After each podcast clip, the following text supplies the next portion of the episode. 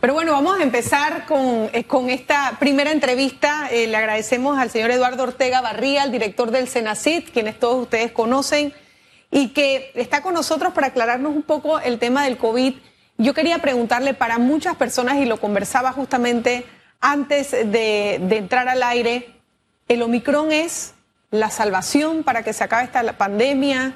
Estamos justamente en un resfriado leve para que ya esto se acabe. ¿Qué piensa usted con su experiencia que va a pasar después de esta cuarta ola? Porque supuestamente esta ola debe empezar a bajar las primeras semanas de febrero. Primero, no sabemos si es la salida de la pandemia. Y segundo, no es eh, una gripe leve. Eh, es un patógeno que saltó de un patrón de mutaciones, yo diría, moderado y súbitamente hizo un, un acúmulo de grandes mutaciones que lo diferenció de la variante original y de la delta que predominaba en el país antes de que llegara Omicron. Eh, creo que eh, puede ser el inicio de la fase endémica que estamos esperando. Y cuando hablamos de endemia estamos hablando de eh, un patrón de presentación de la enfermedad que nosotros podemos predecir, es un rango más o menos definido. Y normalmente los epidemiólogos tienen un rango alto y un rango bajo y lo podemos de alguna manera eh, predecir con picos súbitos. Pudiera ser el inicio de la endemia. En España ya lo están nombrando como una, una Eh, endemia. y es interesante y creo que eh, eh, hay, eh, tenemos que intentarlo, ¿no? Porque sabemos que si nosotros en la época de la influenza comenzamos a hacerle pruebas a todas las personas que tienen síntomas respiratorios, un número importante va a ser positivo para el virus de la influenza y no significa que nos vamos a una eh, cuarentena ni nos vamos a un aislamiento. Entonces, yo creo que veamos qué hace España, es interesante, me parece que eh, hay países que lo deben de hacer. Y recordemos, nosotros vamos semanas detrás de Europa y semanas detrás de Estados Unidos, tenemos ese lujo de que podemos vernos en esa película con anticipación. Ahora, en relación a si es una gripe o no es una gripe, es más leve que Delta, sin ninguna duda, pero Delta era más grave que la variante original. Y es más leve en las personas vacunadas, eh, sobre todo, o los que se han recuperado de la infección previa, que tienen algún grado de inmunidad, esos van a tener una mejor evolución. Pero aquellos que no están vacunados, que no se han infectado, van a tener una evolución más tórpida, van a terminar en el hospital. Y un tema importante, Hugo, es 50% más leve, pero es 3 a 5 veces más frecuente. Claro, En por ese- tema de estadística. En esa relación de, le- de levedad versus frecuencia, al final el número de personas afectadas va a ser tan grande que vas a ver a los hospitales recibiendo a un número importante y otro gran número yendo a la terapia intensiva. Eso ya lo estamos viendo. UCI está ya arriba de 60 personas a nivel nacional. ¿Cómo andamos de disponibilidad y si esperamos que se vaya a ocupar más todavía de lo que está actualmente? El sistema de salud panameño tiene lo que llamamos resiliencia, ¿no? Y eh, recordemos que en los peores momentos de eh, la segunda ola, que ha sido la más importante que hemos tenido en el país, tuvimos la capacidad de expander las camas hospitalarias, las camas de terapia intensiva y también eh, utilizamos hospitales de campaña. Nosotros no hemos llegado allá. Hay un plan B también que eh, está dirigido a expandir esa capacidad de camas de hospital y de terapia intensiva. Nosotros estamos bien en el momento actual, pero todavía nos quedan un par de semanas muy difíciles. Ayer vimos que tuvimos 12.300 casos, saltamos de 10.000 a 12.000, dos semanas más va a seguir incrementando. Si se repite el patrón de Sudáfrica, el de Inglaterra y el de Estados Unidos, ya tenemos tres lugares diferentes. Creo que nosotros deberíamos estar alcanzando el pico y comenzando a disminuir mitad de febrero. Ahora, el doctor Rebollón dijo que precisamente por esa velocidad de contagio, no sería extraño que llegáramos a tener hasta 30 mil o 40 mil personas contagiadas diarias. ¿Usted coincide con ese cálculo? Eh, Si estamos en la fase todavía del pico ascendente y tuvimos 12 mil, eh, dependiendo del porcentaje de positivos, 36%, hemos saltado de tener 3, 4 y 5 a 36%, si ese número sigue incrementando y el RT, que es la habilidad de una persona infectada de transmitírselo a una persona no infectada, sigue incrementándose, es 1.7 el día de hoy, podemos llegar a tener muchos más números que los que tenemos el día de hoy. Eh, yo quería hacerle dos preguntas. La, primera, antes de hablar del RT y, del contagio, es, eh, estamos muy claros en las medidas cortoplacistas que estamos tomando, ¿no? Em, más allá del corto plazo de esta ola que va a pasar en febrero, un poco más a mediano plazo, hemos visto que las vacunas han ayudado enormemente a la población, eh, lo dicen los números, lo dice la ciencia, sin embargo vamos por una tercera dosis. ¿Qué tan sostenible es a nivel mundial? seguir replicando dosis cada cuatro o cinco meses porque cada vez vemos que la resistencia es menor tiempo. ¿Esto es sostenible? La respuesta a esa pregunta es combinada, ¿no? Eh, y vamos a ver lo que esperamos de Omicron, que es importante. Eh, se ha estimado que entre noviembre del año pasado y marzo de este año, 50% de la población del mundo va a estar expuesto a Omicron. ¿Eso qué significa? El no vacunado o que tiene un esquema de vacunación incompleto se va a enfermar probablemente y se va a infectar. Los que estamos vacunados vamos a tener un refuerzo de la respuesta inmune. Nos va a ayudar a tener una respuesta inmune híbrida, combinada entre lo que, la vacunación y entre la infección. Eso nos va a ayudar. ¿Eso qué, eso qué significa? Que es posible que nosotros no necesitemos vacunarnos eh, en mucho tiempo. Eh, y la pregunta es, ¿qué vacuna sería en caso de que necesitemos una dosis adicional? tomar una bola de cristal con este virus eh, siempre es un riesgo y nos deja mal cuando intentamos predecir porque el virus tiene su propia dinámica, pero yo creo que nosotros, si necesitamos una vacuna adicional, no va a ser la misma vacuna que estamos utilizando el día de hoy. Muy probablemente es una vacuna Omicron o parecida a Omicron, eh, que creo que es la dirección correcta porque este Omicron tiene 50 mutaciones. Es tan diferente al original eh, que de hecho debemos aplaudir a la vacuna. Con una vacuna, con un virus original, hoy tenemos 90% de efectividad contra hospitalización.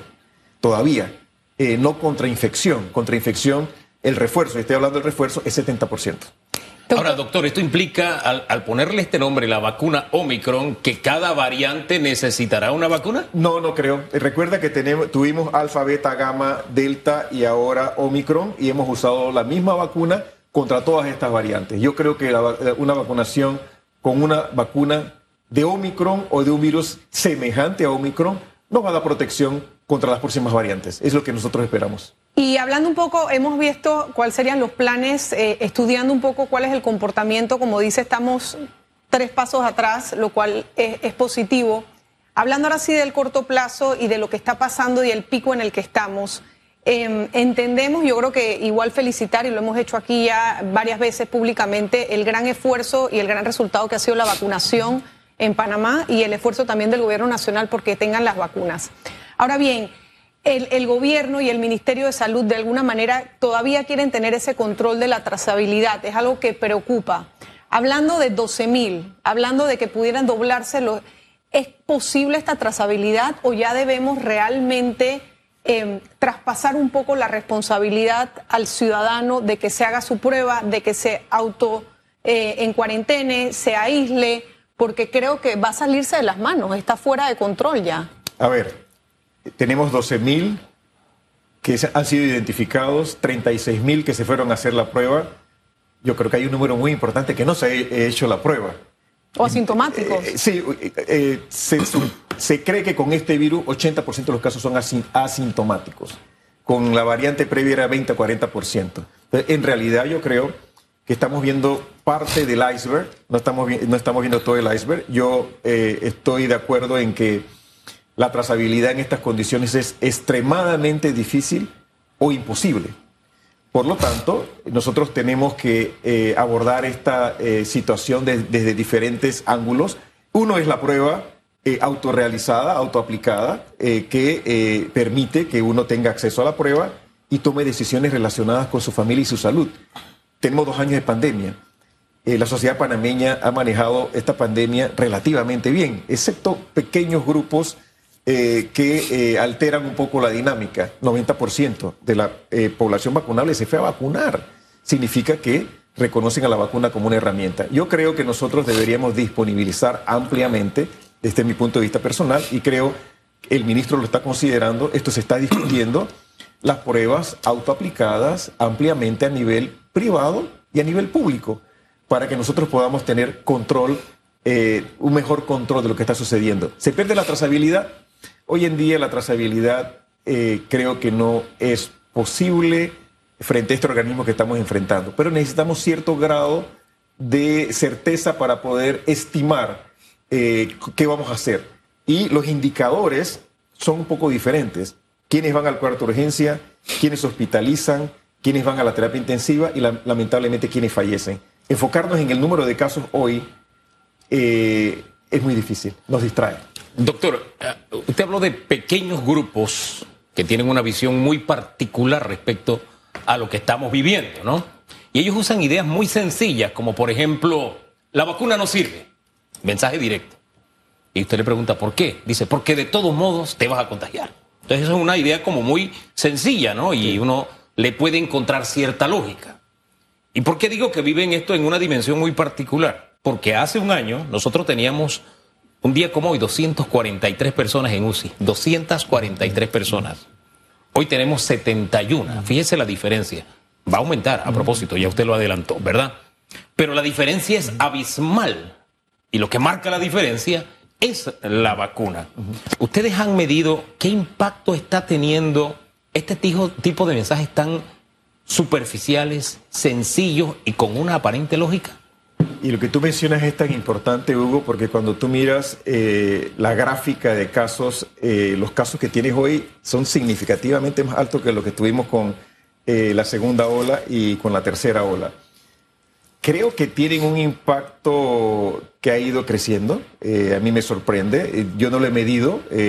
creo que es una figura que es importante para los especialistas en todos estos temas de comunicación, el tema eh, también de, las ciencias sociales tienen que ayudarnos a entender qué es lo que está sucediendo, pero yo sí he visto que se han organizado mejor, eh, son capaces de activamente atacar ciertos mensajes que se están utilizando y eso me causa una gran preocupación. Salen más, son más visibles, son más ruidosos y tú tienes razón, el mensaje simple y directo es un mensaje que les llega a las personas y los convence. Nosotros tenemos que venir con estadísticas, números, eh, la revista científica, qué dice el CDC, qué dice la EMA, qué dice la FDA. Eso es más complejo. No, y se aluden mucho en estos mensajes a la pasión. Todavía a estas alturas te sacan un mensaje de una entrevista de, ¿qué se me viene a la memoria? De Lao Cortés en octubre, del, previo a las vacunas. Eso fue en el 2020, 20, 21, 20, fue en el 2020 y todavía reaccionan. O sea, algo que él dijo antes de las vacunas, de cuándo él se iba a vacunar y cómo se iba a vacunar. No toman en cuenta que si ya se vacunó, que ya las vacunas están. No, no.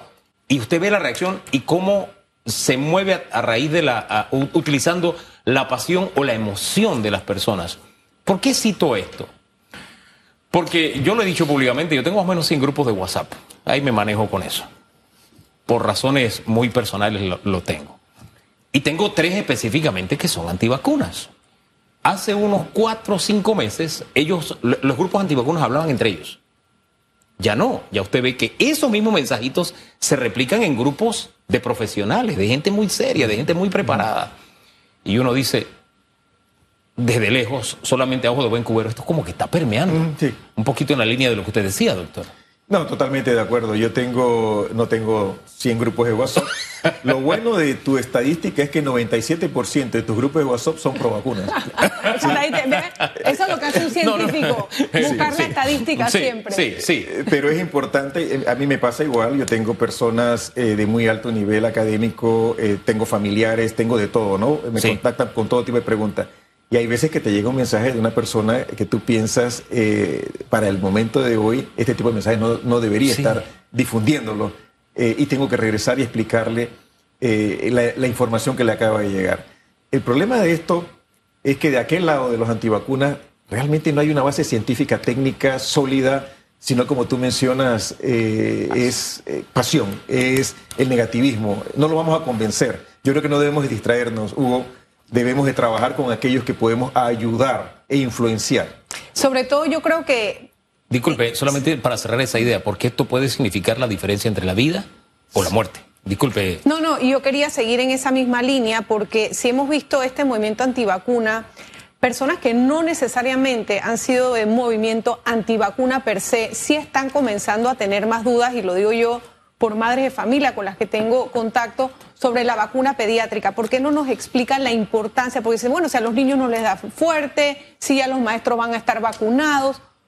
¿Por qué no nos da eh, y nos explican la importancia de que efectivamente ese grupo se tenga también que vacunar. Cuando uno estudia la evolución de la pandemia, cuando la pandemia inicia y descubrimos que se afectan sobre todo los mayores de 60 años de edad y las personas con enfermedades crónicas, eh, los niños estaban relativamente protegidos. El virus se podía multiplicar muy fácilmente en otro grupo poblacional. Llegó la vacuna, tuvimos un número importante de personas infectadas, el virus comenzó a evolucionar se transmite más eficiente y comienza a encontrar aquellos que no tienen inmunidad a través de la infección o de la vacunación. ¿Quiénes son? Los niños primero menores de 15 años de edad, después los niños menores de 12 años de edad eh, y esos niños entre 5 y 11 ahora el número se está incrementando. Vemos cifras de Estados Unidos y de Norteamérica. Antes representaban 3% de todas las infecciones. En las últimas semanas son hasta el 25% de todas las infecciones. ¿Qué sucede con los niños? A mí uno de los temas que más me preocupa es nos enfrentamos a un organismo que no conocíamos, que ahora está afectando a los niños, que no sabemos a mediano y largo plazo qué consecuencia va a tener en los niños y somos capaces de decir no vacunes a los niños. Estos niños, aunque se infecten, es un organismo en desarrollo eh, eh, emocional, físico, cognitivo, y yo voy a permitir enviar a un niño sin mascarilla o sin vacunar a una escuela, asumiendo que porque al parecer no van al hospital con la misma frecuencia, no los debo vacunar. Caramba, los niños se infectan, es cierto, eh, ellos no van a la misma velocidad, no desarrollan a la misma velocidad enfermedad moderada o severa, eh, no van a la misma velocidad al hospital, pero tienen secuelas y sabemos que este virus perdura en el sistema nervioso central, en el cerebro, en el corazón, en el pulmón y en el riñón y en otros órganos. ¿Qué consecuencia eso va a tener en un niño en crecimiento eh, pequeño?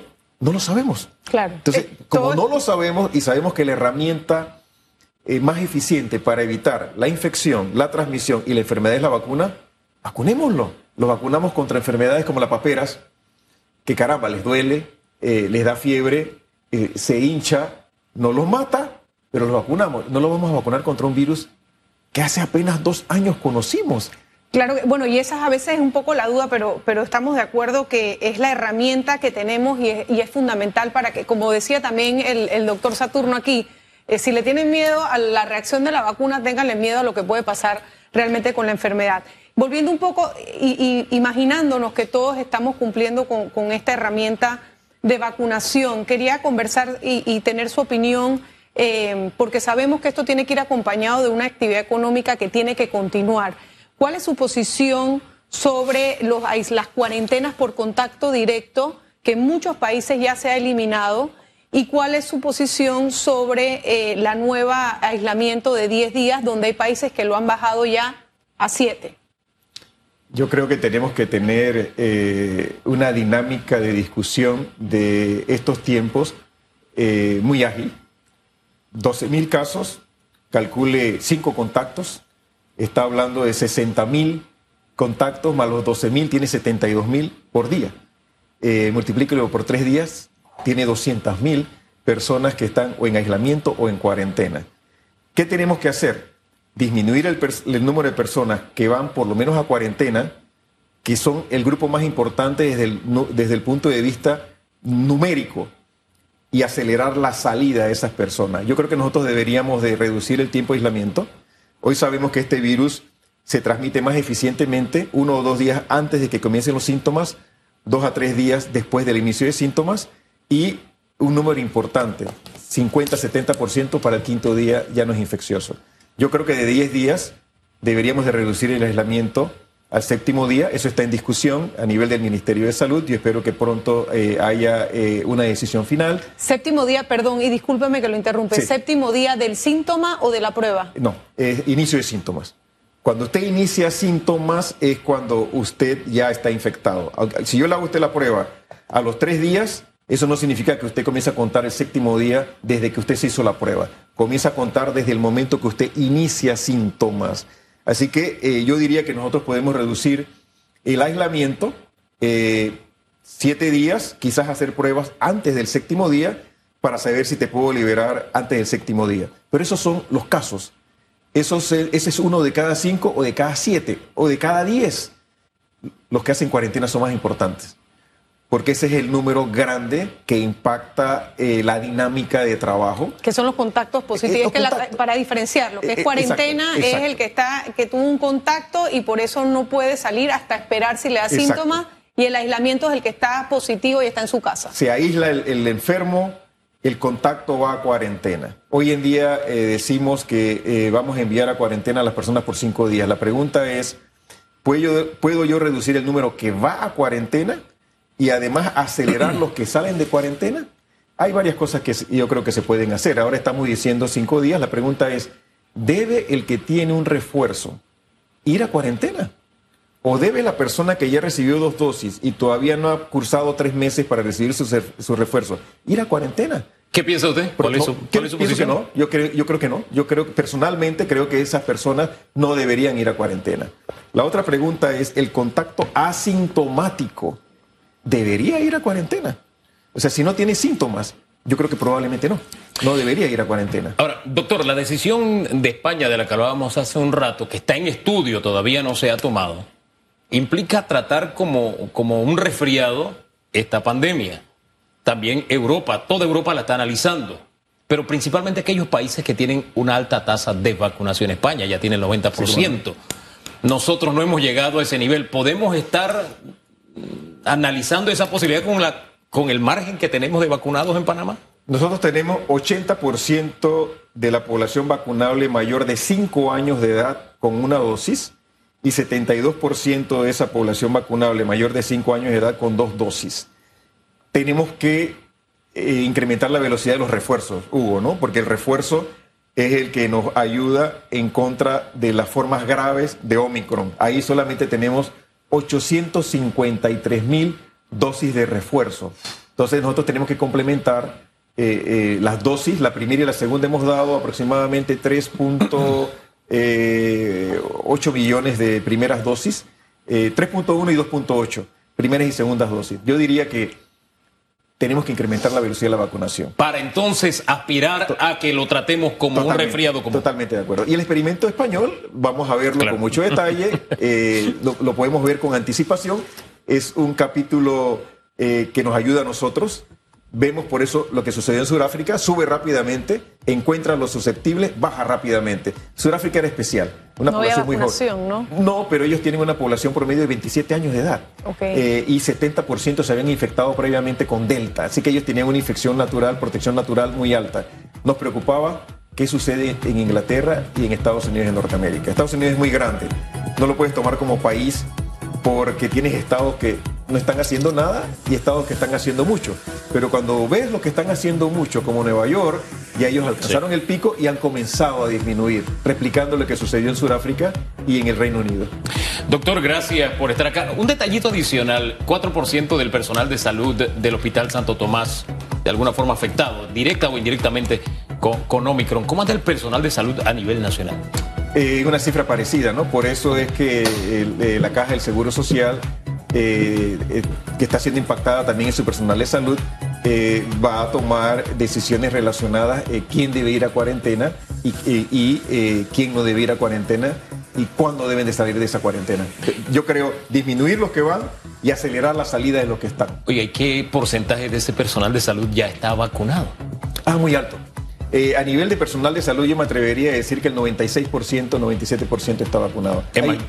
debería ser 100%. Exacto. Hay que trabajar, igual que los maestros. No, no, pero fíjese, yo conozco antivacunas que son del personal médico que está vacunado. Entonces dice, no te vacunes, pero yo sí estoy vacunado. ¿Qué cosa tiene la vida, no? Como dice usted, sea, serio. Doctor, gracias por habernos Muchas acompañado esta mañana. Y felicidades de verdad por el trabajo que están haciendo. Gracias por la invitación.